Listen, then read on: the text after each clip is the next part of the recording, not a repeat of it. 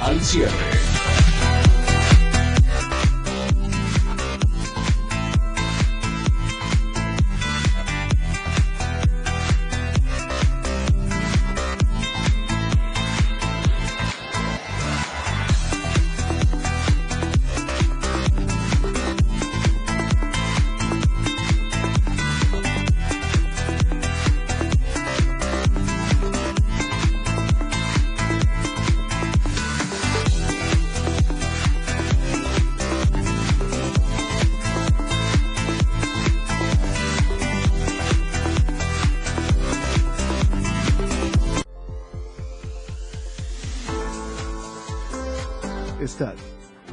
TV Multimedia.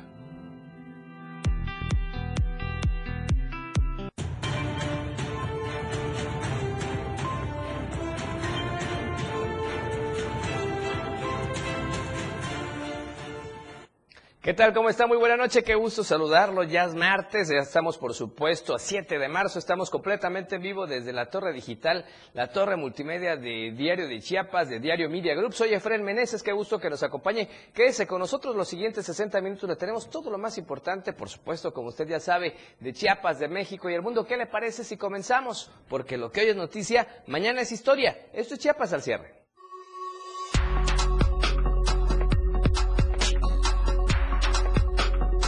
Estará conversando Plácido Morales Vázquez, magistrado presidente del Tribunal Federal de Conciliación y Arbitraje, sobre la resolución reciente del IEPC. En panorama nacional, en el centro del país, mujeres saldrán a las calles en el Día Internacional de la Mujer.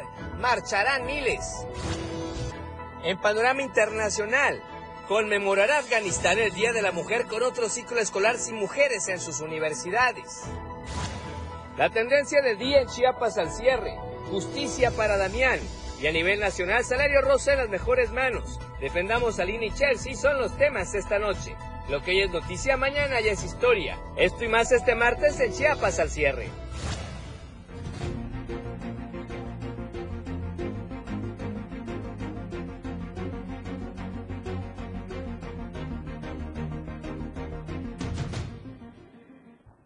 ¿Qué tal? ¿Cómo está? Muy buena noche, qué gusto saludarlo nuevamente. Gracias por estar con nosotros. Chiapas al cierre, 7 de la noche con dos minutos. Quédese con nosotros, le decíamos. Gracias por estar en sintonía. Soy Efraín Meneses y recuerde todos los días de lunes a viernes de 7 a 8 de la noche estamos completamente vivo por las diferentes plataformas digitales de Diario Media Group y por supuesto también en la radio del diario. Le vamos a platicar de las redes sociales para que usted nos vea, nos escuche. Vamos primeramente, por supuesto, a la cuenta en Twitter. Muy fácil seguir seguirnos, retuitearnos y estar pendiente de la información diario. Chiapas es la cuenta en la que usted nos puede seguir. Además, estamos también a través de Instagram. Si usted le gusta el Instagram, bueno, pues es muy útil, muy práctico, muy visual. Estamos en Diario de Chiapas Oficial, es la cuenta de Instagram para que usted nos pueda seguir y estamos compartiendo también a través de WhatsApp. Usted también lo puede hacer. Y obviamente le quiero recordar, si le gusta TikTok, también hay videos, los avances informativos de cada, de cada producción noticiosa acá de Diario Media Group, los puede ver en TikTok, en Diario de Chiapas y además, contigo a todos lados, la radio del diario 97.7 de frecuencia modulada en Tuxtla Gutiérrez y en toda la zona metropolitana. Muchos municipios cercanos nos escuchan eh, pendientes todos los días. De paso, también un saludo a Berriozábal en Radio Naranjo, la voz de Berriozábal 106.7 de FM y por supuesto Diario TV Multimedia, el Facebook, para que usted nos haga llegar sus comentarios. El día de hoy, bueno, la tendencia que queremos hacer, obviamente, pues sigue siendo una tragedia. A un mes de este deceso del pequeñito de tres años, Damián, no hay resultados, no hay nada. Hubo marchas, le estaremos platicando más adelante en cuestión de instantes. Por lo pronto, el hashtag Justicia para Damián, háganos llegar sus comentarios, sus, sus, saludos, perdón, y por supuesto lo que usted opina respecto a esta situación complicada. Justicia para Damián es el hashtag del día de hoy. Esperamos sus comentarios. Y vamos a comenzar la información, enlazándonos con nuestro compañero reportero, usted lo conoce, José Salazar, excelente, por supuesto, de Diario Media Group, y efectivamente él estuvo hoy en algunas de las actividades que se realizaron a un mes de esta tragedia que le quitó la vida al pequeño Damián. Pepe, ¿cómo estás? Buenas noches, qué gusto saludarte. Gracias por recibirnos la llamada. Adelante, por favor. Hola, ¿qué tal, Efraín? Muy buenas noches. Te saludo con aprecio. Un mes, tú bien has dicho, ha pasado de la, este lamentable hallazgo.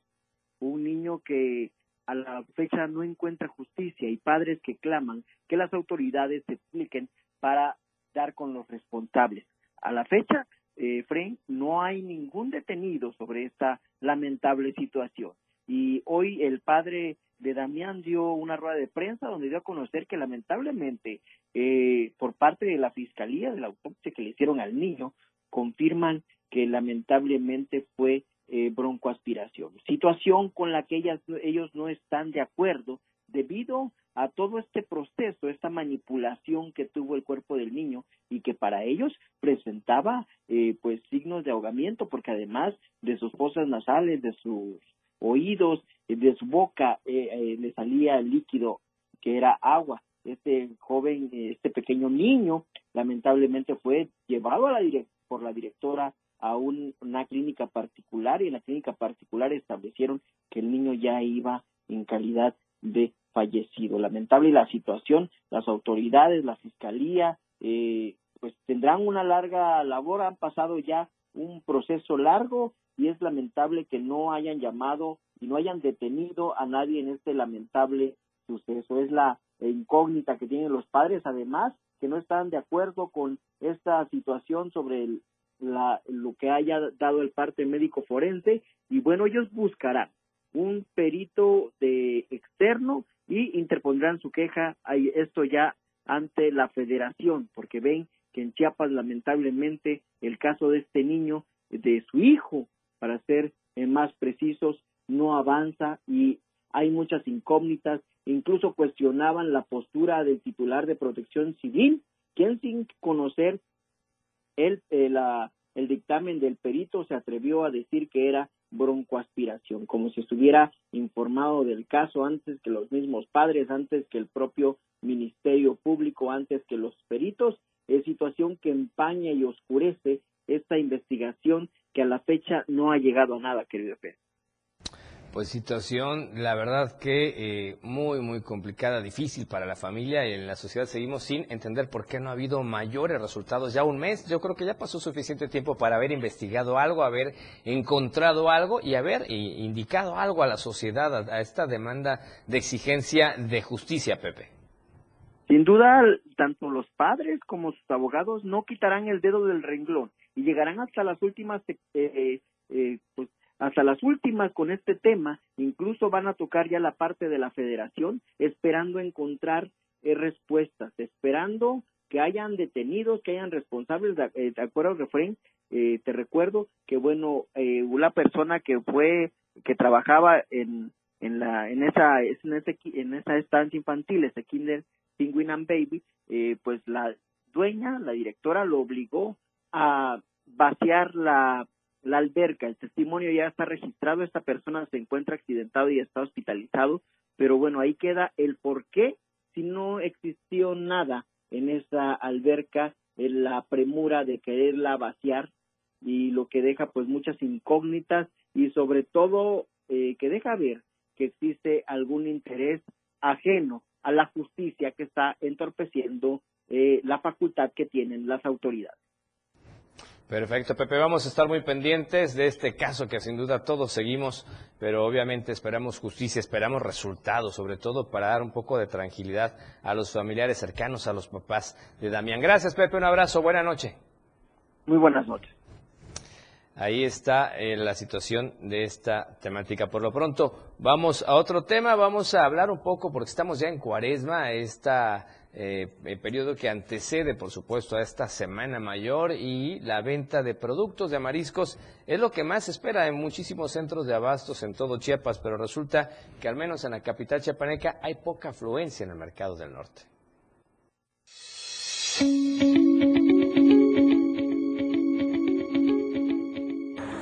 La temporada de cuaresma previo a Semana Santa, en el mercado del norte ubicado aquí en la ciudad de Tuxtla Gutiérrez se mantiene entre un 30-40% de afluencia. La secretaria de la mesa directiva del Mercado del Norte, Elisa Ruiz Pérez, agregó que la afluencia debería estar a un 100% por ser temporada de cuaresma, pero son muy pocos visitantes que reciben diariamente. Podemos tener una afluencia ahorita como de un 40%. Sí, está baja la venta.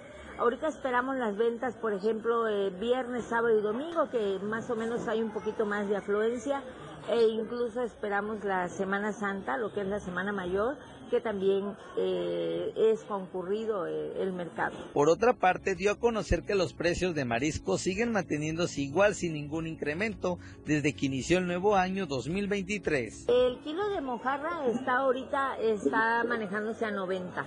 Eh, casi la mayoría tiene 90 pesos el kilo global.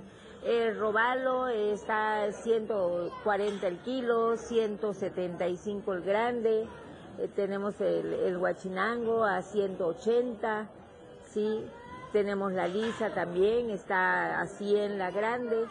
O sea, tenemos un precio más o menos ahorita este, eh, económico dentro del rango. Los locatarios del Mercado del Norte hicieron una invitación a la ciudadanía a realizar sus compras en dicho establecimiento y aclararon que sus productos se encuentran frescos y refrigerados. Para Diario Media Group, Carlos Rosales.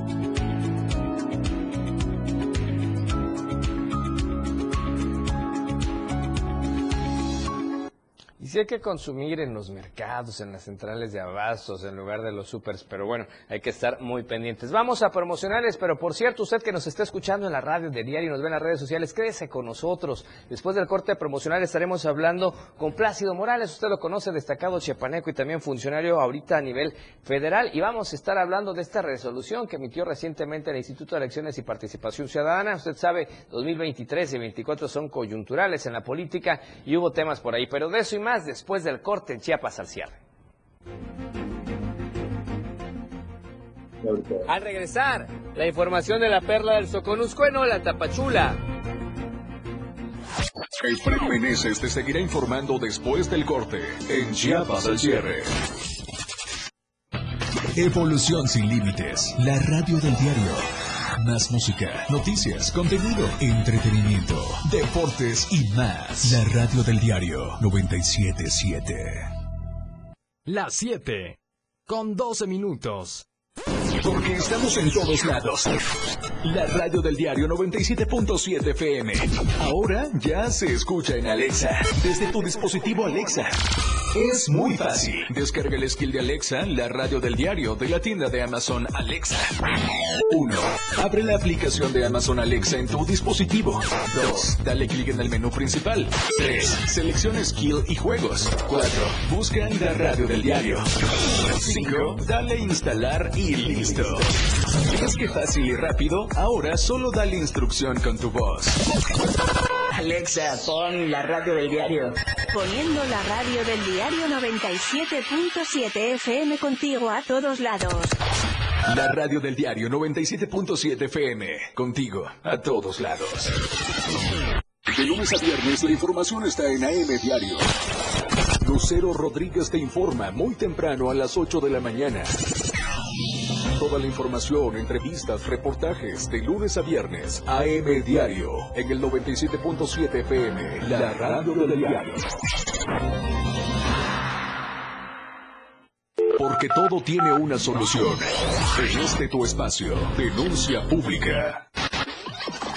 Te invito a sintonizar Denuncia Pública los lunes, miércoles y viernes a las 10 de la mañana a través de la radio del diario 97.7 FM. Soy Felipe Alamilla, la voz del pueblo. Recuerden que denunciar es un derecho y una obligación. Escúchalo en el 97.7 FM. La radio del diario. Denuncia pública con Felipe Alamilla. La voz del pueblo. La voz del pueblo. No se deje y denuncie.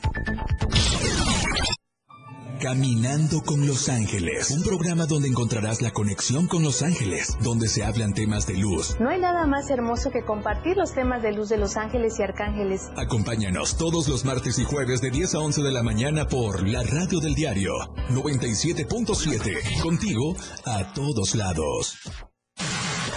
Constante y al momento. Chiapas al cierre. Ya está. Con Efren Meneses. Para informarte.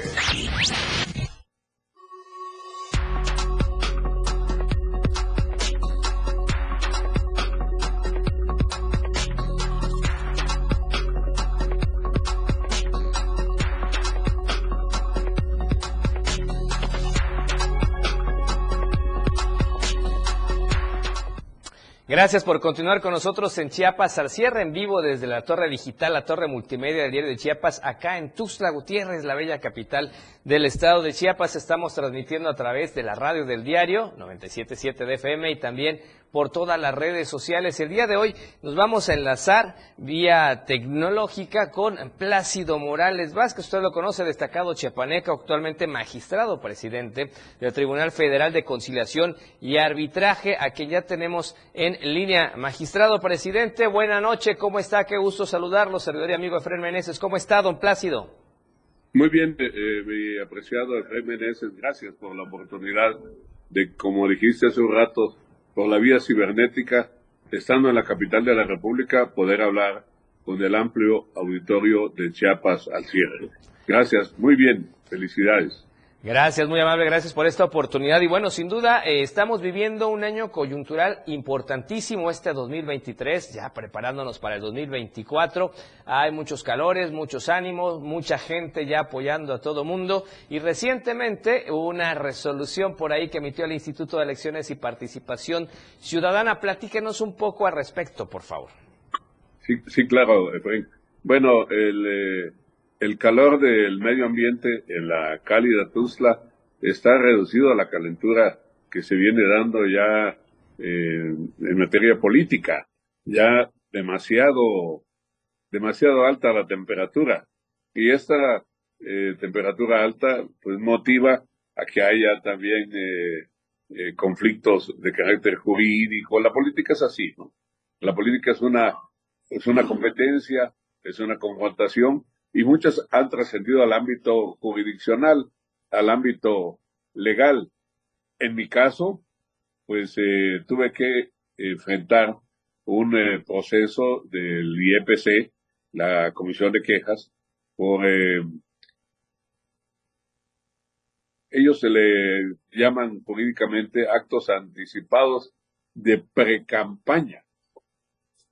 Porque Tuzla y dicen que en otros lugares hay unas bardas que dicen es Plácido y me lo imputan a mí. Pero pues yo dejé bien aclarado que mi nombre completo es Plácido Humberto Morales Vázquez. Y afortunadamente por el escrito que presenté, di una entrevista cuando me presenté en el IEPC porque quise dejar también eh, formal el precedente de que siendo yo un juzgador, un, el presidente de un tribunal federal tenía que dar un buen ejemplo. Y como tal fui a presentar mi respuesta personalmente, no contraté un despacho de abogados, etcétera. Y eh, el, viernes pasado el eh, procedimiento fue sobreseído, o sea que no se le encontró una materia real por la que seguir el presupuesto para sancionarme eh, por actos anticipados de pre-campaña, que lo cierto es que no lo son. Y eso es lo que ocurrió y está ocurriendo en nuestro querido Chiapas, Efraín Meneses. Gracias, don Plácido. Importante aclarar y efectivamente coincidimos con usted. De repente uno como Tuxtlejo o que vive acá en la capital anda pasando y ve uno todas estas bardas. Se entiende que todo esto en muchas ocasiones ocurre sin anuencia de los involucrados. Simplemente es la emoción de la gente que quiere opinar o proponer a alguien, pero pues no eh, directamente incide en una indicación de ustedes, como lo, sabemos muchos, ¿no? Pues eh, puede ser o no puede ser, pero no cuadra exactamente la conducta legal. Digo, puede ser en lo general, que alguien sea imputable de haber realizado algún acto preparatorio, preparatorio de pre-campaña. Pero hay muchos asuntos, Efraín, en esta materia. Creo que aparte de la emoción y la pasión política, hay otras eh, cuestiones que deben eh, ser eh, tomadas en consideración. Hay una reforma electoral que ha generado una gran discusión y movilización en la sociedad. Esa reforma electoral es muy necesaria en nuestro país para que se establezcan claramente las reglas de la competencia, porque partamos de un supuesto, Efraín. Mañana aparecen pintadas unas bardas en Tuxtla. Eh, el ciudadano Efraín Meneses aspira a ser eh, presidente municipal de Tuxtla. Bueno, pues es su derecho, porque un servidor, servidor público que tenga algún cargo local puede hacer actos eh, actos eh, de, de precampaña eh, subrepticios, aparentemente, pero, pero no, solo no subrepticios, sino expuestos, porque han, pueden anunciar obra pública, pueden anunciar medicamentos eh, para la salud, pueden anunciar que están construyendo un puente, una, la pavimentación de una calle, y eso lo hace que tenga una exposición mediática de dos razones. Una, que lo conozcan y otra, que no le cueste.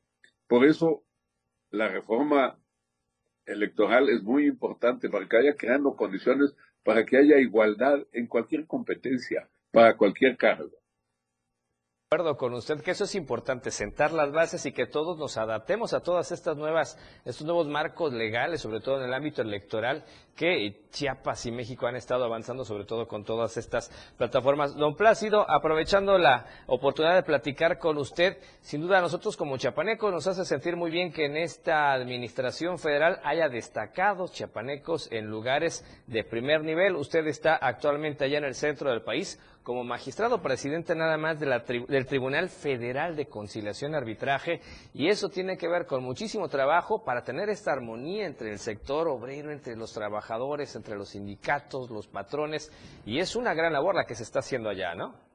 Sí, me toca una cuestión un poquito más, eh, más complicada, eh, es un poquito más complicada que la normal de las relaciones laborales del apartado A, o sean de los patrones y los trabajadores del sector privado. El Tribunal Federal que yo presido, que es el único tribunal que es nombrado directamente por el presidente de la República, ese arbitra conflictos entre trabajadores al servicio del Estado. Y, eso, eh, por, como fue en el pasado, un enclave de poderío, los sindicatos, cualquiera, el de Pemex, el de el Seguro, el de Comisión Federal de Electricidad, eh, está costando un esfuerzo adicional en este tribunal, ir desmanejando esa, esa antigua organización para hacer la democracia sindical. Voy a ponerte un ejemplo aprovechando la oportunidad que, que tengo del Chiapas al cierre. El próximo martes 14 de marzo se va a hacer la elección, dos elecciones, la de la sección séptima y la, y la sección 14 del CENTE. Es decir, de los maestros federales y del Estado. Los maestros federales y del Estado conjuntamente con los jubilados agrupan en un total casi de 200 mil trabajadores que van a hacer un ejercicio diferente. Hay mucha inquietud a la eh, euforia tradicional que se vive por la política en Chiapas. Ahí eh, se agrega esta, ¿no? Que se va a elegir particularmente en la, sección séptima, el comité ejecutivo seccional, y se va a elegir por voto directo personal, libre y secreto. Es decir, en toda la geografía de Chiapas, para los maestros federales, se van a instalar 220 casillas, le vamos a decir, se llaman ARES, asambleas delegacionales electorales. Y en ellas los maestros concurrirán a votar por primera vez en la historia de Chiapas se ha hecho en otras 33 entidades federativas del país. Así que esto me genera a mí eh, una gran eh, carga de trabajo. Hoy estuve con la secretaria del trabajo, del trabajo, María Luisa, Luisa María Alcalde, para, establecer un acuerdo para la verificación de que las urnas, de que las, la convocatoria, de que los padrones estén conforme a la ley y ya no se diga del voto. Hay cuestiones interesantes en el proceso de cambio que está viviendo nuestro país, mi apreciado Efraín. Coincido totalmente con usted y qué bueno que nos adelanta porque hemos estado dándole seguimiento también a las diferentes planillas que se están postulando. Obviamente como chapanecos queremos que todo salga en paz y en orden. Es uno de los grupos o de los músculos más fuertes, el magisterio precisamente en la entidad. Y vaya que si no la tiene fácil el estar usted coadyuvando para que todo salga en orden, en completa legalidad. Y bueno, pues esperemos que los maestros que nos están escuchando, que son muy seguidores de Chiapas al cierre, estén al pendiente y todo trascienda con paz y de manera democrática en este, en este círculo, ¿no? Así lo, así lo deseamos y hemos hecho todo lo necesario para que esta elección, esta jornada electoral, que de alguna forma puede ser más relevante que muchas elecciones este, distritales o municipales, por el número de, electores que hay, transite en paz. Sobre todo eh, que los maestros y las maestras en activo y jubilado ejerzan su derecho, revisen quiénes son las planillas de las dos secciones, la 40 y la séptima, y, puedan eh, comparecer en cualquier lugar de Chiapas a emitir eh, su voto. Es una oportunidad de democratizar la vida sindical de Chiapas, en particular la sección séptima, donde ha habido corrientes fuertes opositoras y que pues ahora decidirá, ganará quien tenga el mayor número de votos. Claro. Don Plácido, 2023, eh, un año definitorio para muchísimos y obviamente para el rumbo político del país. 2024 será decisivo. Vamos a seguir viendo mucho a Plácido Morales todavía. Sí, Efraín, denme la oportunidad de que me vean y me escuchen. Son eh, ustedes unos eh, comunicadores de bajo auditorio y para mí es muy importante poder informar. Perfecto, pues le agradezco mucho que haya platicado con nosotros y con toda la gente que nos escucha en Chiapas al cierre. ¿Qué le diría a todos los chiapanecos que nos escuchan? Nos ven en la zona, nos escuchan y nos ven en la zona sierra, en el Soconusco, en la Frailesca, en los Altos, en la región costa, en la región norte. Siempre tenemos mensajes de muchísimas partes de Chiapas. ¿Qué mensaje le diría a los chiapanecos Plácido Morales, como un chiapaneco orgulloso que ahorita está en la palestra nacional en primer lugar?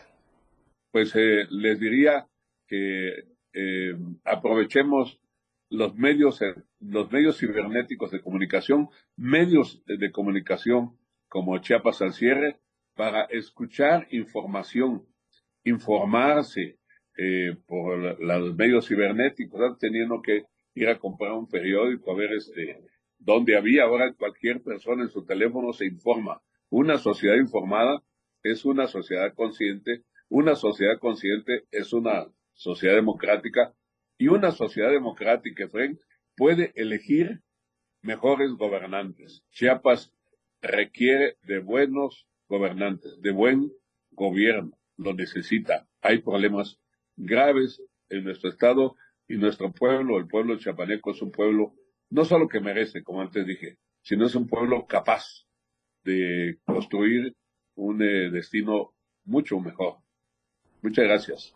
Gracias a don Plácido Morales Vázquez, magistrado presidente del Tribunal Federal de Conciliación y Arbitraje. Gracias por haber platicado con nosotros en Chiapas al cierre, que sea la primera de muchas veces más, don Plácido. Así lo deseo y lo agradezco. Perfecto, estamos al pendiente. Un abrazo hasta el centro del país. Gracias, hasta luego. Gracias a don Plácido Morales. Tiempo de irnos a promocionar el segundo corte. Volvemos con información en Chiapas al cierre. Chiapas al cierre ya regresa para informarte. La radio del diario, transformando ideas contigo a todos lados. 97.7. La radio del diario. Más música en tu radio lanzando nuestra señal desde la torre digital del diario de Chiapas. Libramiento Surponiente 1999. 97.7. Desde Tuxtla Gutiérrez, Chiapas, México. XHGTC, la radio del diario. Contacto directo 961-612-2860. Cabina 961-612-2860. Escúchanos también en línea. www.diariodechiapas.com Diagonal Radio. 97.7 La radio del diario. Más música en tu radio. Las 7 con 29 minutos. La radio tiene una nueva frecuencia. 97.7. Hoy la radio es la radio del diario, lanzando toda nuestra señal desde Tuxtla Gutiérrez, Chiapas, e invadiendo la red en www.diariodechiapas.com diagonal radio. Más música, más programas, más contenido. La radio es ahora 97.7, contigo a todos lados. El juego aún no termina, la competencia es a cada momento más intensa. La remontada, un espacio para los deportes. Escucha a Jorge Mazariegos y Eduardo Solís de lunes a viernes de 12 a 1 de la tarde. La remontada. Nada se queda igual. La jugada continúa. El resultado del juego hasta el final. La remontada. Por esta frecuencia. El 97.7 FM. La radio del diario.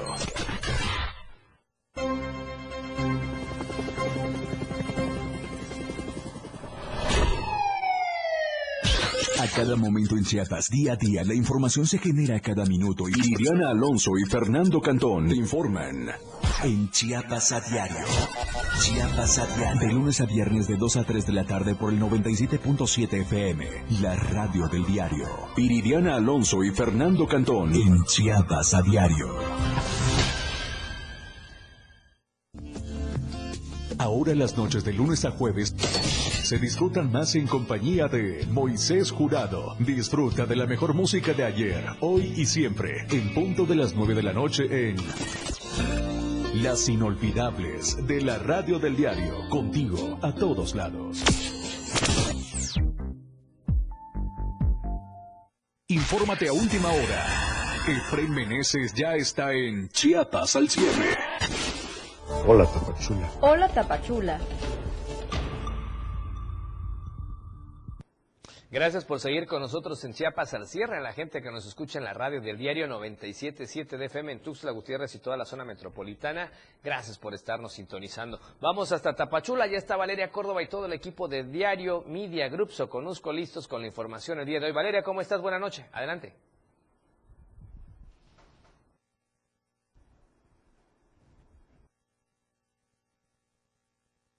Auditorio de Chiapas al cierre. Como es bien sabido, en el Soconusco contamos con grandes atractivos turísticos naturales. Sin embargo, algunos de estos han sido olvidados por las autoridades de turismo, por lo cual habitantes locales, así como visitantes, piden mayor difusión. En las montañas de la ruta del volcán Tacaná se encuentra ese lugar conocido como el Cañonísimo de Monteperla, único en su tipo en la región del Soconusco, pero poco explorado. Monteperla cuenta con terrenos sedimentarios, de donde se desprende el río entre paredes verticales. Es una experiencia muy bonita. Yo vengo del norte, vengo a conocer partes turísticas, lo que son cascadas. Esta cascada me llamó mucho la atención cuando yo pasé por aquí. Tiene, si te das cuenta, tiene la forma como de un cañón, del cañón de Sumidero, porque me ha tocado ir también a Tuxtla. Y la verdad está muy, pero muy hermoso vengan a conocer aquí, es, les va a encantar, la verdad. Tiene una, una naturaleza tan fresca, tan, las energías se sienten muy positivas. Las aguas brotan de las laderas que atraviesan por el municipio de Unión Juárez y que a pesar de su belleza natural, es poco reconocido por los visitantes debido a la falta de difusión en materia de turismo.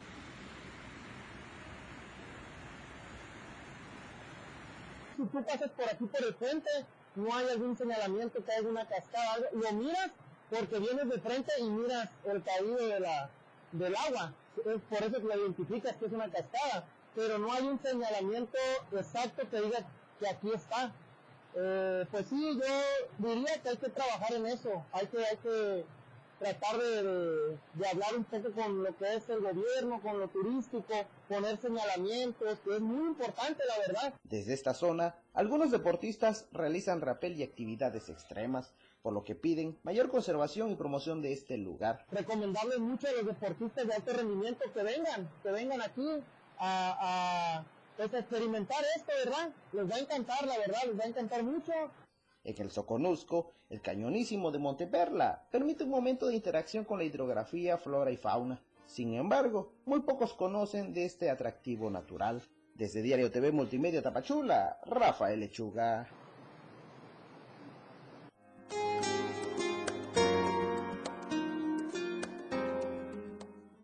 En otras noticias, el día de mañana es una fecha importante ya que se conmemora el Día Internacional de la Mujer y como cada año, la colectiva Perla Sorora Tapachula ha convocado a una marcha separatista este miércoles 8 de marzo, misma que partirá a las 3.30 pm desde las instalaciones del Sedeco Estación Ferroviaria con rumbo al Parque Central Miguel Hidalgo.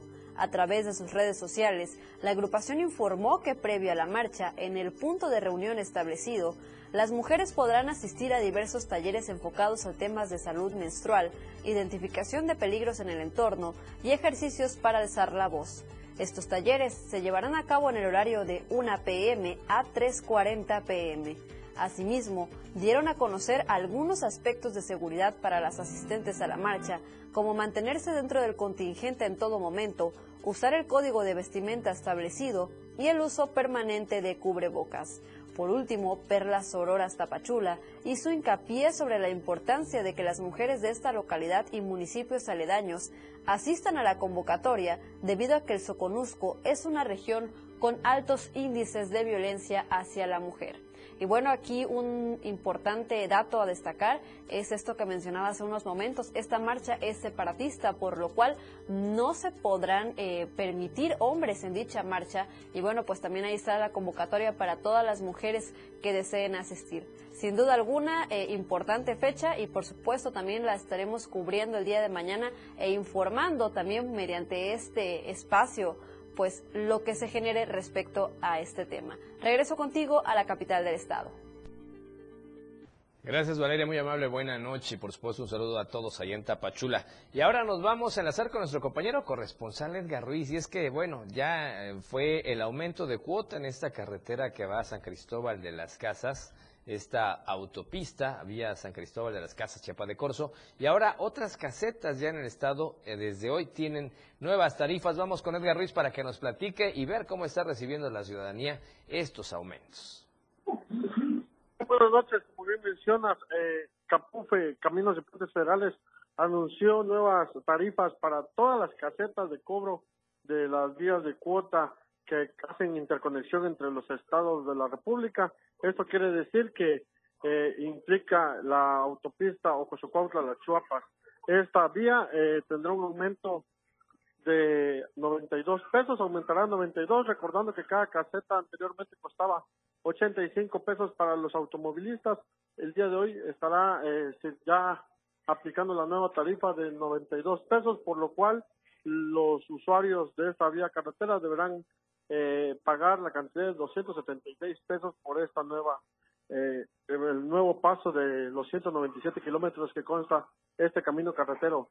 Además, también los autobuses se han visto afectados, pues eh, la cuota supera los 400 pesos y se prevé que pues esta situación eh, afecte para lo de Semana Santa, en donde muchas personas se mueven en el turismo y tienen que hacer uso de esta ruta carretera, por ello se prevé aumento en el precio del transporte eh, previo a la Semana Santa. Cabe destacar que Capufe anunció que esta situación no se arreglaba desde hace tres años, por eso se llevó a cabo este nuevo ajuste en todas las vías carreteras, por lo que ahora quienes quieran viajar desde la ciudad de Tuxtla Gutiérrez hasta la Ciudad de México deberán ahorrar un poquito más, ya que también aumentaron las casetas de Veracruz, Puebla, Ciudad de México, Guadalajara, toda esta región, todas las casetas que se mueven en el país han aumentado una cuota, aunque no es bastante, si es, eh, resulta afectada quienes circulan diariamente o, o más constantemente en esta ruta carretera. Eh, también recordar que en el puente de las Chuapas continúan los trabajos de reparación, por ello Capufe ha vuelto a advertir a los automovilistas que extremen precauciones y se prevé que los trabajos avancen y se tenga este, una mejor circulación para cuando inicie el puente vacacional y sobre todo la semana mayor de la Semana Santa. Perfecto, Edgar. Bueno, pues vamos a estar pendientes. Estamos viendo las imágenes ahí. Y bueno, pues sí, situación que eh, merma la economía de muchos que tienen que viajar constantemente por estas carreteras. Un abrazo, Edgar. Estamos al pendiente. Al Frank. Hasta luego. Gracias. Gracias, Edgar Ruiz, nuestro corresponsal. Así es que ya sabe, apagar un poquito más en estas casetas también. Y vamos a otros temas. Ahora nos vamos allá a los altos porque siguen todavía los conflictos en Teopisca por eh, la exigencia de la destitución de quien está al frente de esa presidencia municipal. Vamos al reporte. De nueva cuenta, habitantes del municipio de Teopisca se dieron cita en la capital del estado para tener una reunión con autoridades de la Secretaría de Gobierno y con la intención de que se atienda la petición de destituir a la edil de esta localidad, Josefa Vázquez López. Y es que señalaron que es necesario que las autoridades estatales saquen a esta presidenta de sus funciones debido a los daños y afectaciones que se han generado desde su arribo a la presidencia municipal, donde incluso se habla de un desfalco de más de 40 millones de pesos. Francisco Hernández Sánchez, portavoz de habitantes de Topisca, señaló que se tiende, por supuesto, el llamado de diálogo y concertación. Sin embargo, no quitan el dedo de la llaga. Quieren destituir a Josefa Sánchez López al ser un riesgo para Teopisca. Por los hechos este, ocurridos, lo que está pasando en Teopisca y, y nosotros venimos con los mismos planes, la misma determinación, donde el pueblo de Teopisca pide totalmente la destitución de la señora Josefa Sánchez que ya por un momento lo vimos que estaba presente por acá, diciendo un montón de cosas que la verdad es, es triste y lamentable de que inventen tantas cosas que la verdad en Teopisca no vemos nada claro.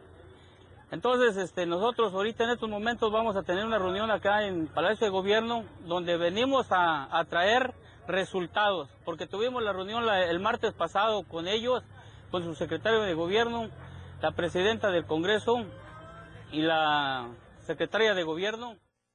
Al ser cuestionado con respecto a los bloqueos en la localidad y si se podrían continuar con estos, aseguró que después de esta reunión se estarían dando los pormenores y decidiendo si habrían más movilizaciones o que incluso pudieran haber algunas confrontaciones en la localidad. Para Diario Media Group, Edwin Gómez. Así es el conflicto en Teopisca, Teopisca, perdón, presente aquí en la capital, pero sigue todavía con conflictos este municipio. Vamos a la encuesta de esta semana para que participe con nosotros. Le recordamos la pregunta.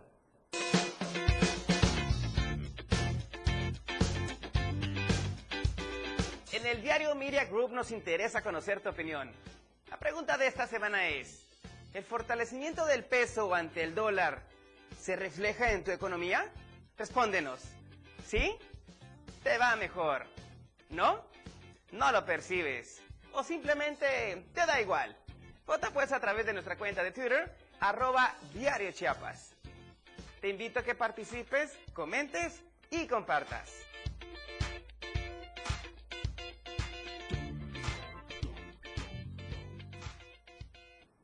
Bueno, vamos a promocionar este tercer corte. Regresamos con las nacionales. Por supuesto, siga con nosotros en la radio del diario y también en las redes sociales.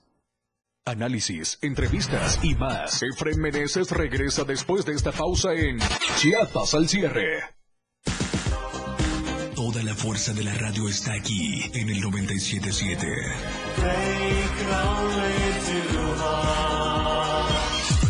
Las 7 con 42 minutos. El Gobierno de México, a través de la Secretaría de Infraestructura, Comunicaciones y Transportes, trabaja en la conectividad terrestre hacia el Aeropuerto Internacional Felipe Ángeles, que se ubica al norte de la CDMX en el municipio de Tecámac, Estado de México. De los nueve accesos contemplados destacan la modernización a ocho carriles de la autopista México-Pachuca, la construcción del entronque Camino a San Jerónimo y la vialidad principal a la IFA. Acercamos el Aeropuerto Internacional Felipe Ángeles a ti. Secretaría de Infraestructura, Comunicaciones y Transportes. Gobierno de México. Entrevistas, invitados, música y mucho cotorreo. El show del patrón. Escúchalo de lunes a viernes de 4 a 5 de la tarde. Es un completo despapalle. Pásate una tarde muy amena con El Show del Patrón. Algo fuera de serie. Por esta frecuencia, 97.7 FM, la radio del diario. Por amor al arte. Todo lo relacionado al arte y la cultura de nuestro estado. Difusión de eventos, carteleras, conciertos, datos curiosos e invitados especiales. Por amor al arte. Domingos de 9 a 11 de la mañana por el 97.7. La radio del diario. Contigo, a todos lados. Ahora las noches de lunes a jueves se disfrutan más en compañía de Moisés Jurado. Disfruta de la mejor música de ayer, hoy y siempre, en punto de las 9 de la noche en Las Inolvidables de la Radio del Diario, contigo a todos lados. La Radio del Diario 97.7 FM, contigo a todos lados. Cultura y ciencia. Un espacio para entender los cambios de la vida diaria, impulsando los nuevos valores chiapanecos. Escucha a Ángel Cañas y Rafael Molina todos los sábados de 9 a 10 de la mañana, con sus invitados, en el que abordarán temas relacionados a los ámbitos cultural y científicos, cultura y ciencia, siempre a la vanguardia. Por la radio del diario 97.7 FM. A todos lados.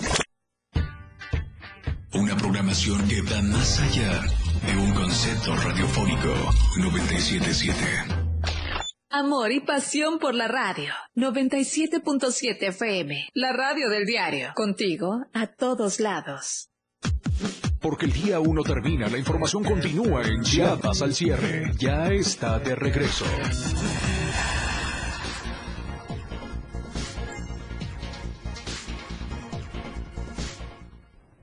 Qué bueno que sigue con nosotros. Le quiero recordar a usted el hashtag Justicia para Damián. Pónganos sus comentarios, los saludos si quiere, pero también qué piensa. Justicia para Damián es el hashtag el día de hoy en las tendencias en redes sociales en Chiapas al cierre. Vamos a las nacionales con Alejandra Domínguez. ¿Qué tal, Efren? Muy buenas noches. Es un gusto acompañarlos con las notas nacionales. Amanece la Ciudad de México con vallas metálicas previo a la marcha del 8 de marzo. Esta y más información se la presentamos aquí en las nacionales del día de hoy. Varios edificios y monumentos del centro de la Ciudad de México amanecieron esta mañana con vallas metálicas previo a la marcha de este miércoles 8 de marzo. Espacios como el Hemiciclo a Juárez, el Ángel de la Independencia y la Catedral Metropolitana fueron blindados ante las manifestaciones por el Día Internacional de la Mujer. El día de mañana, un gran número de mujeres saldrán a las calles para exigir justicia social y jurídica. Las manifestaciones son en su mayoría organizadas por colectivas y víctimas de delitos por razón de género, también por familiares de víctimas de feminicidios.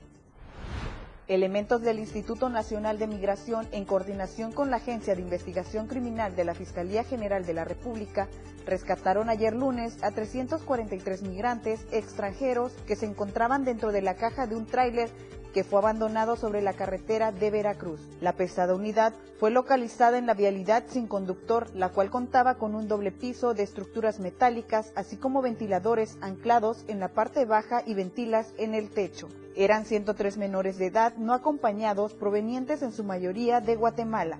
También venían adultos originarios de Guatemala, Honduras, El Salvador y Ecuador, las cuales portaban brazaletes de colores como medio de identificación. Los menores no acompañados, así como quienes conforman los núcleos familiares, quedaron bajo la tutela del DIF de Veracruz. La Secretaría de Salud de la Ciudad de México informó que ya inició la campaña de vacunación contra la hepatitis A, mejor conocida como la hepatitis infecciosa para niñas y niños de un año de edad. La hepatitis A es un virus que afecta el hígado, se puede transmitir por manos, alimentos y aguas contaminantes, informó Oliva López Arellano, secretaria de Salud local, quien agregó que debido a esta manera de contraer el virus, es recomendable mejorar las prácticas de higiene. Esta ha sido la información del día de hoy. Gracias a todos por acompañarnos y un saludo a todos los que nos escuchan en el 97.7 FM, la radio del diario. Nos vemos mañana con más notas nacionales. Gracias Alejandra Domínguez. Y vamos con más información. Entramos a los temas de la pandemia. Estadísticas, reportes, información. COVID-19. Bueno, y vamos a los casos de COVID-19. De acuerdo al reporte de la Secretaría de Salud, de las últimas 24 horas hubo siete casos nuevos eh, eh, que se presentaron de la siguiente manera. Eh, de acuerdo a este reporte de los siete casos nuevos, estamos hablando que son presentados en Huixla, Ostoacán, Palenque, Pichucalco, Rayón, Tuxtla Gutiérrez y Yajalón. Son los siete municipios con un caso en cada uno de estos lugares. La dependencia estatal informó que no se han suscitado muertes por esta enfermedad. Los casos positivos se dieron en cuatro mujeres y tres hombres de edades de 25 a los 59 años, donde afortunadamente ninguno cuenta con comorbilidades. La Secretaría de Salud Estatal puntualizó que la población debe seguirse cuidando manteniendo las medidas básicas sanitarias como el lavado de manos, el uso de gel antibacterial y el uso del cobrebocas. Además, se habla ya de reforzamientos de vacunas. En algunos lugares ya no se está dando, en otros centros de salud de diferentes municipios sí, así es que hay que estar muy pendientes para reforzar la vacunación. Lo que acontece minuto a minuto. La Roja, de Diario de Chiapas.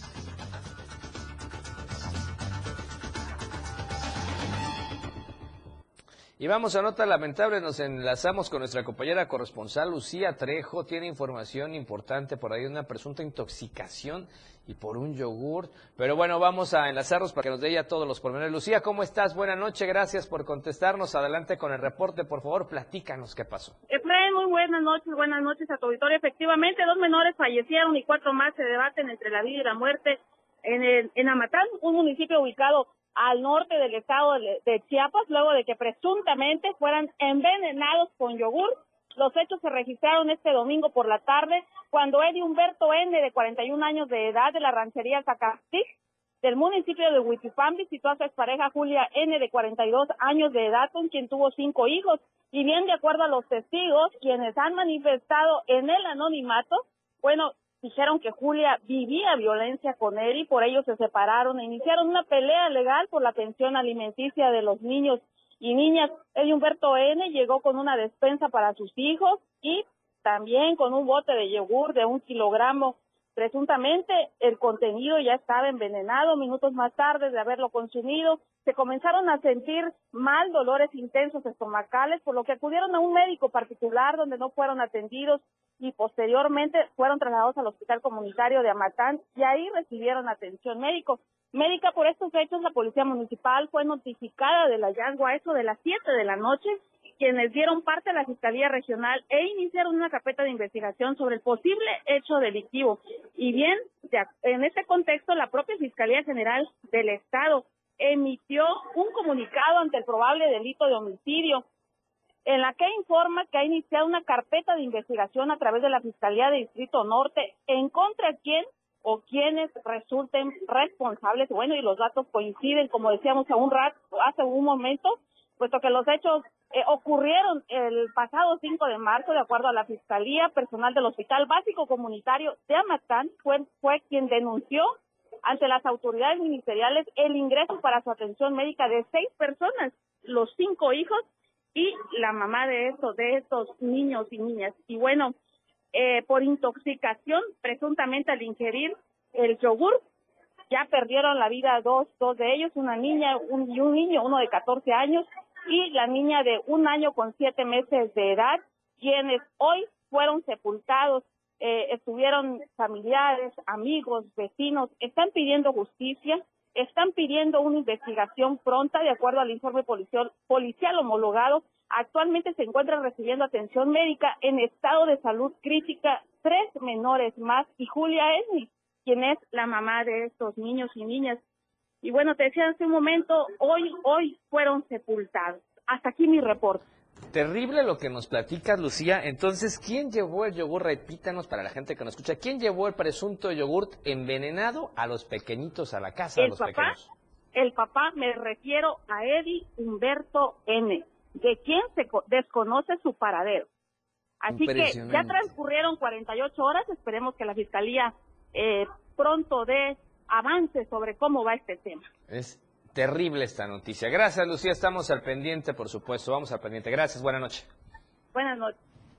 Tenemos comentarios en las redes sociales, por favor, esperamos por supuesto ahí sus saludos. Mamá Tere nos pone saludos cordiales a Fred Meneses y a todo el equipo que hace posible el noticiero de Chiapas al cierre. Gracias, mamá Tere. Hay mucha gente de producción atrás de nosotros que no salen en pantalla. Ellos trabajan todo lo que ustedes ven amablemente todos los días, así es que nuestro reconocimiento siempre. Gracias a mamá Tere y también le manda saludos a don Plácido Morales que estuvo hoy en entrevista con nosotros. Leonardo René Trujillo, doctor Plácido Morales Vázquez dice ser humano de elevada conciencia, ilustre e intachable moral. Dios bendiga su caminar. Pues ahí está el mensaje de Leonardo René Trujillo Díaz, qué bueno que nos vio el día de hoy. Doña Vicky Rincón, gracias. Doña Vicky Rincón, usted la conoce destacada, tuxtleca, chiapaneca, la apreciamos y la queremos mucho. Un abrazo enorme. Por supuesto, a mi bella esposa, excelente entrevista. Gracias por informarnos en Chiapas al cierre. Gracias, amor. Aquí andamos siempre trabajando muy puntuales. Mati Ruiz nos pone saludos a todo el equipo de Noticiero Chiapas al cierre. Gracias por estar viéndonos siempre y compartiéndonos en las redes sociales. pero recuerden, hay que poner justicia para Damián, es el hashtag el día de hoy, esperamos también todavía sus comentarios, le mandan saludos también a Alejandra Domínguez con las nacionales, así es que gracias a todos por escribirnos y por vernos, por supuesto, a través de las plataformas digitales. Y vamos al centro del país, Luis Carlos Silva tiene información importante de esto que sigue todavía generando mucha polémica, lo que ocurrió allá en Tamaulipas y esta situación de las cuatro personas, los americanos presuntamente secuestrados el viernes pasado, dos ya sin vida, y bueno, los detalles con Luis Carlos Silva. Adelante, te escuchamos, Luis. Con gusto de saludarte, gracias, muy buenas noches. Se frena efectivamente para los amigos del auditorio un, cordial saludo. Y es que el ataque eh, generado la víspera y que provocó la muerte de dos de estos cuatro norteamericanos mantiene encendidas las redes sociales. Se habla de, un, de una posible confusión, así lo dice la Fiscalía de Justicia del Estado de Tamaulipas. Te quiero comentar que las víctimas viajaban a, desde Carolina del Sur para que una mujer más desde seis hijos se practicara una cirugía estética. Al ingresar al territorio mexicano se internaron en Matamoros y de ahí ya nunca más se supo de ellos. Cabe destacar que dentro de las víctimas, en los sobrevivientes se encuentra la Tavia Washington allí, así como Ray Willis Williams, quienes ya habrían sido hospitalizados en los Estados Unidos. Hay fotos circulando en las redes sociales donde se muestra que estas dos personas fueron entregadas a los Marshalls en el puente fronterizo número 2, ahí en, en la zona de entre México y Estados Unidos, y el gobernador y fiscal de esta entidad asegura que de acuerdo al Buró de Investigaciones y el trabajo que realiza la Fiscalía General de la República, habría indicios para presumir que los confundieron con un grupo criminal y es por eso que los habrían secuestrado. Eh, asimismo, las autoridades mexicanas, de Frena Auditorio, consideran que la importancia de este hecho radica principalmente en el trabajo de inteligencia que realiza el Gobierno de México a través de los titulares de la Secretaría de la Marina, Rafael Ojeda Durán, y de la Defensa, Luis Crescencio Sandoval, por lo cual la Secretaría de Seguridad Pública Federal, que está a cargo de Rosa Isela Rodríguez, comentó que al momento las principales hipótesis es la confusión, así como un ataque directamente dirigido a grupos criminales. En el transcurso de los próximos días habrá más investigaciones por parte de la Fiscalía y también ya se envió las condolencias del gobierno mexicano a través del presidente por lo que está ocurriendo en este hecho que a todas luces provocará un cisma en la relación política y social entre México y los Estados Unidos. Regreso contigo al estudio, Freno, un abrazo, mi reporte como siempre que pases una excelente noche. Gracias Luis y complicado esto que ocurrió y ahora resulta que es una confusión de personas los que eh, tuvieron eh, esta tragedia, pero bueno, vamos a esperar qué ocurre porque desde el viernes se habla de esto y por supuesto a nivel internacional muy complicada la relación entre Estados Unidos y nuestro país. Gracias Luis, un abrazo, buena noche. Un abrazo para ti, buenas noches. Nos vamos, con esto llegamos al final de la emisión del día de hoy. Gracias por habernos escuchado, habernos compartido. Lo escuchamos y lo esperamos el día de mañana a las 7 de la noche en Chiapas al cierre. Soy Efraín Meneses, disfrute el resto de este día como usted ya sabe y como tiene que ser, obviamente, de la mejor manera. La información continúa en Chiapas al cierre. Te invitamos a que nos sintonices en nuestra próxima emisión con Efraín Meneses. Él te tendrá toda la información de lunes a viernes de 7 a 8 de la noche. Información oportuna. Por el 97.7 FM, la radio del diario. La radio del diario.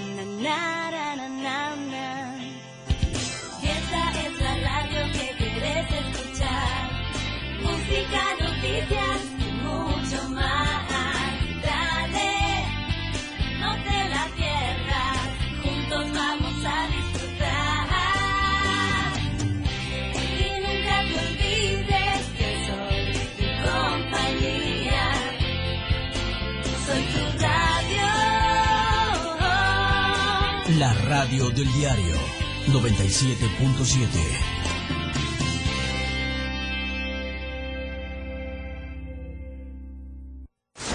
Editorial de la Radio del Diario. Juan Sabines Guerrero es el culpable de que Chiapas haya perdido más de 160 mil hectáreas de la región de los Chimalapas. Así lo ha demostrado el vicepresidente de los colegios, barras y asociaciones de abogados del Estado, Noé Maza Albores. En entrevista para el diario de Chiapas, el abogado dijo que Sabines Guerrero perdió esas tierras por el abuso de crear el municipio Belisario Domínguez fuera de todo contexto geográfico, jurídico y con claras violaciones constitucionales, contando incluso con la complicidad de los entonces legisladores del Congreso del Estado. Esto provocó que el gobierno de Oaxaca presentara una controversia constitucional ante la Suprema Corte de Justicia de la Nación y después de que fueran confirmadas las coordenadas del territorio en disputa con equipos de alta tecnología y de que se revisaran las referencias históricas como mapas y documentos que datan del siglo XVI, el máximo tribunal del país acreditó que esas tierras le pertenecen a Oaxaca. Es decir, Juan Sabines Guerrero creó un municipio invadiendo tierras comunales oaxaqueñas. La verdad, ¿qué diferencia con don Juan Sabines Gutiérrez, quien logró